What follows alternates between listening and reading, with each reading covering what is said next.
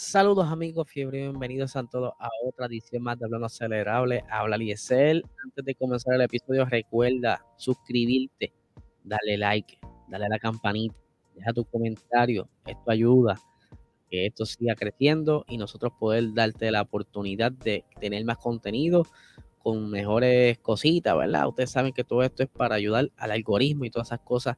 Y si estás directamente desde formato audio, puedes dejar tu comentario también por ahí, tu rating. Eh, del 1 al 5, puedes eh, darle lo que tú quieras, comentarios, ustedes saben cómo es el, protocolo. Acabo de llegar de grabar el episodio de Box Talk de este miércoles, de verdad que va a estar súper interesante, se van a reír con nosotros, con nuestra ocurrencia y nada, tienen que darse la cita miércoles a las 8 y 30 por nuestro canal de YouTube PR Racing Sports. Pero ahora vamos a arrancar. Vamos a hablar primero del el circuito de Miami. Ustedes saben que ya está próximo la carrera ahora en mayo. Si no me equivoco, el día de la carrera es mayo 8, donde será, ¿verdad? Este, una carrera de 5.3 kilómetros construido alrededor del Hard Rock Stadium y que se cree, ¿verdad? Que esto será un gran circuito que se quedará por varios años. Pues les cuento que ya está casi listo. Está cuestión de varios detalles para que todo en orden para poder recibir a la máxima categoría del automovilismo, la Fórmula 1. Como pueden ver, ya está casi todo set.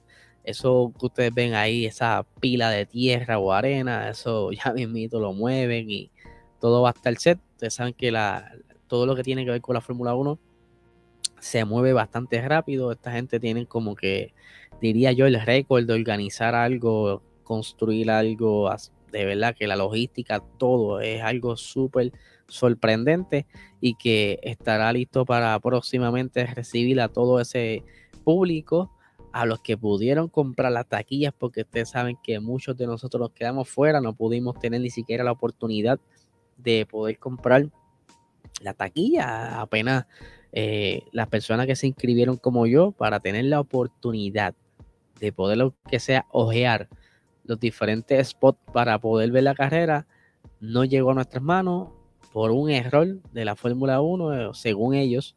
Eh, dejaron el link abierto, no limitaron la venta de boletos por persona, ya ustedes saben, se formó el reguero y ahora todo lo que hay es eh, de segunda mano, o sea, venta de la venta y los precios están disparados, así que qué pena que no pudimos disfrutar de esta carrera, pero ya vendrán otras donde podremos estar ahí disfrutando del gran circo de la Fórmula 1. Pero continuando, ¿verdad?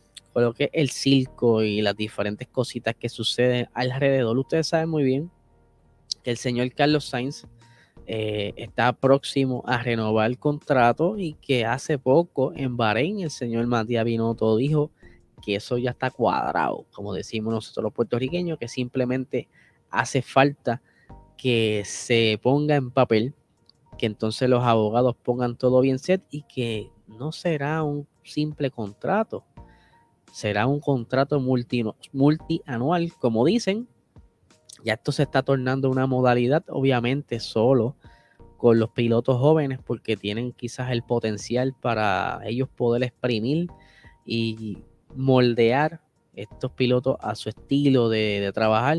Y obviamente así lo hicieron con Charles Leclerc, que se le vence el contrato en el 2023, pero quien había firmado desde el 2019, si la mente no me falla, era un contrato de cinco años, el más longevo en la historia en ese momento. Ahora eh, Max Verstappen tiene entonces uno de los contratos más exquisitos de la Fórmula 1 y que todo el mundo está teniendo como que en celos, ¿verdad? Eh, aunque Verstappen ahora mismo no está muy contento con el desempeño que le está dando el equipo con su monoplaza, pero que eso es cuestión de tiempo, ¿verdad? De que entonces encuentren cómo resolver esos problemas que todavía, al sol de hoy, aquí hablando con ustedes, no han dicho cuál fue el problema del Gran Premio de Australia. Algo, ¿verdad? Que nos tiene a todos como que en suspenso. ¿Qué habrá pasado con ese monoplaza? ¿Cuál habrá sido la fuga? ¿De qué era la fuga? Si era aceite hidráulico, si era eh, gasolina. ¿Qué pasó? ¿Era coolant? ¿Qué pasó con ese monoplaza? ¿Cuál fue la falla? Todos queremos saber. esperamos que los próximos días de la misma manera que estarán anunciando, ¿verdad? Según dicen en los medios eh, europeos, que este contrato de Sainz está cuestión de una semana como mucho a que anuncien ese contrato ya, o por lo menos lo hagan oficial, maybe aprovechen quizás este fin de semana en Imola lo anuncian o esperan el siguiente Gran Premio porque normalmente aprovechan que está cuando están cerca o en durante el fin de semana de carrera porque ya tienes toda la prensa ahí, es más fácil cuadrar todas las entrevistas, etcétera, etcétera, etcétera. Así que vamos a ver qué pasa, pero ahora que estamos hablando de contratos, vamos a discutir cuáles son los contratos que están venciendo actualmente. Y déjame agrandar un poquito esto para que ustedes puedan comprender mejor. No es mucha la diferencia, por aquí está, ¿verdad? Lo que están viendo en YouTube. Van a poder entonces disfrutar de quiénes son los pilotos, aunque se los voy a estar narrando, obviamente, pero aquí pueden ver la fotico, toda esa cosita. Tenemos también por ahí que Sergio Pérez está por vencer su contrato. Ahora en verano se decide si él se queda o no dentro del equipo. Ustedes saben que desde que Checo Pérez llegó a Red Bull, que fue por suerte. Vamos a decir que fue por suerte, porque usted sabe muy bien que el actual Aston Martin dejó a Checo Pérez fuera del equipo, aún teniendo todavía contrato Checo Pérez. Y pues Checo estaba como que desesperado, mano, ¿dónde me siento? ¿Dónde podré estar mejor? Pues rechazó una oferta en Haas, que yo creo que pudo haber sido una buena oportunidad de estabilidad, pero obviamente se hubiera perdido de toda esta emoción que ha vivido en Red Bull, aunque al momento Checo ha estado luciendo mejor que su compañero, aún así tiene la presión de tener que demostrar su desempeño para que se renueve ahora en verano. Eh, Checo ha estado filmando un contrato anual. Desde ese entonces parece ahora la historia de Valtteri Bottas en los tiempos de Mercedes, que estuvo alrededor de cinco años en Mercedes y quien renovaba anual. Eso debe ser una incertidumbre horrible, el, por, el no saber cuál será tu futuro y quizás tendrá esa, esa presión todo el tiempo de que estar dando, dando, dando resultados. Súper estresante, lo estoy diciendo yo y estoy en estrés. Por otra parte, Tenemos a Fernando Alonso. Fernando Alonso regresó a la Fórmula 1 en el año 2021, luego de dos años fuera de la Fórmula 1, porque estaba aborrecido de lo que fue el equipo McLaren. Él renunció al equipo, no estaba muy contento con los resultados. Y pues luego que Carlos Sainz decidiera irse a Ferrari, él aprovechó la oportunidad porque Daniel Ricciardo iba a dar el salto a McLaren y dije, papillo, aquí es que a mi antigua casa, Renault, para ese entonces, que ahora se llama Alpine, y que en ese momento firmó un contrato de dos años, pero ese contrato se confirmaba anual. Por eso el verano pasado, Fernando Alonso confirmó el que iba a estar corriendo este año, esta actual temporada, pero que entonces ahora full se le vence el contrato y en verano, porque todo esto eh, se decide en verano, en verano es que va a estar decidiendo entonces si continúa corriendo en la escudería. No ha tenido una buena. Un buen comienzo, pero sabe que el monoplaza tiene potencial y que es cuestión de entender cuáles son los problemas y si él de aquí a verano ve que hay buenas oportunidades en Alpine, se queda. Ahora bien, hay alguien que está sediento por ese asiento. Estamos hablando de Oscar Piastri, que es el piloto reserva de desarrollo del equipo Alpine, piloto que recientemente estuvieron hablando de que de Fernando Alonso continuar corriendo en Alpine, ¿verdad? Si acaso por renovar dos años más, eh, hay que encontrar un asiento a Piastri, porque Piastri ahora mismo pues es un diamante en bruto que no se puede dejar enfriar, hay que sentarlo rápido en cualquier asiento de esos que estén disponibles. Ahora que son, como ven aquí, son 10 eh, pilotos que estarían entonces renovando este año y que hay quizás una posibilidad de que pudiera sentarse Piastri en uno de esos asientos, pero de Fernando Alonso no renovar, entonces automáticamente se queda Piastri Así que vamos a ver qué sucede. Carlos Sainz, como ya hablamos, esta cuestión de, a punto de caramelo de que anuncien ese contrato. Sebastián Vettel, obviamente, el equipo va a hacer todo lo posible por eh, convencer que él se quede, que quizás más adelante podrán darle un buen monoplaza con el cual él pueda batallar por lo menos puntos, porque por podios está bien difícil.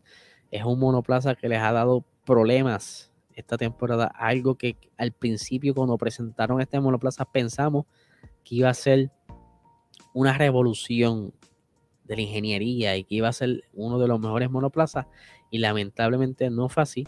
Han dado muchos problemas y que estamos todos ansiosos con que saquen ese supuesto carro que tienen, esas partes que tienen guardadas en el túnel de viento que estuvieron probando recientemente, a ver si es cierto que habrá alguna diferencia. Por otra parte, Yuki Tsunoda también está por renovar este año. Se va a decidir cerca de el en o antes del break de verano. Por mí, mira, mano, este, ahora mismo, lamentablemente, Red Bull no tiene mucho pool en su escuela de desarrollo. Ustedes saben que Alfa Tauri comenzó siendo Toro Rosso, donde estaban entonces todos los pilotos que estarían desarrollando para luego más adelante subirlos al equipo mayor de ellos, que es Red Bull, y que de un momento acá no tienen, no tienen a nadie ningún prospecto que sea quizá este, de competencia para Yuki Tsunoda y Pierre Gasly. Pues Yuki, yo pienso que lo van a dejar en ese asiento, quizás por un año más. No creo que sea otro contrato multianual como que lo que estamos viendo en estos días. Mientras que Pierre Gasly pues, lo tienen, lo están manteniendo en ese asiento con la falsa promesa, pienso yo, de subirlo a Red Bull. Yo creo que Pierre Gasly no se va a subir un Red Bull. Eso está bien difícil. Y de suceder, eh, estaré bien curioso ver si el desempeño será igual o mejor que lo que está haciendo ahora mismo en Alfa Tauri. Obviamente, él está cargando Alfa Tauri porque por default, porque ahora mismo Yuki Tsunoda sigue siendo un novato, no tiene muy buena experiencia, está dando mucho traspié y pues obviamente luce, porque no hay más nada. Eh, eso es lo que lo ha ayudado bastante, aunque sí tuvo una victoria eh, hace poco en, Monza, pero yo creo que todavía no le falta un poquito a piel. Yo creo que le falta un chinchín más por madurar o por lo menos adquirirle esa destreza, esa experiencia que necesita y me gustaría verlo, fíjate, en Alpine. Yo creo que Alpine podría darle un buen asiento. Yo creo que no sé por qué a mí Esteban Ocon nunca me ha dado una buena espina corriendo. Sería mejor ver a Pierre Gasly, no sé, ese es mi pensar. Mick Schumacher, pues, obviamente, yo creo que se queda en Haas, al menos que decidan por fin sacar a One You Show, subir a Mick y bajar entonces a One You Show a Haas. O que eso está bien difícil también, porque One You Show deja mucho dinero en el equipo de Alfa Romeo, así que eso sería una decisión bastante difícil, pero de surgir un movimiento, ¿verdad? También así medio drástico, pudiera ser entonces que saquen a Show y sienten a Piastri, aunque también estaría la posibilidad de que se cansen ya de ver a los monoplazas de, esos, de esa, ¿verdad? Romperse en las manos de Nicolás Latifi y por fin eh, ver más allá de recibir dinero a cambio de un piloto, porque yo creo que también está el nombre del equipo en juego. No es porque tener un piloto de pago, pues no sé, no es muy honorable para mí. Aunque hay otros pilotos de pago que dan mejor los resultados. Yo creo que Oscar Piastre pudiera estar ahí también sentado porque Alex Albon obviamente ya se ganó un puntito, eso le asegura el asiento por lo menos por un año más. Así que vamos a ver todo esta, todo esto se va a desencadenar ahora en verano, en o antes de esas vacaciones, esas tres semanas de pausa que toma la Fórmula 1. Así que lo, más probable cuando comience el 2023, comenzamos con nuevas caras, nuevos equipos. Sea, no nuevas caras, sino que verlos en otros uniformes y quizá ver otros resultados y ver si otras personas en un mejor carro puede dar mejor los resultados. Eso está por verse. Así que nada, gente. Recuerden darle a la campanita, suscribirse, dejar su comentario, qué piensan de este episodio. Siempre bienvenidos las sugerencias. Y nada, que tengan un excelente día.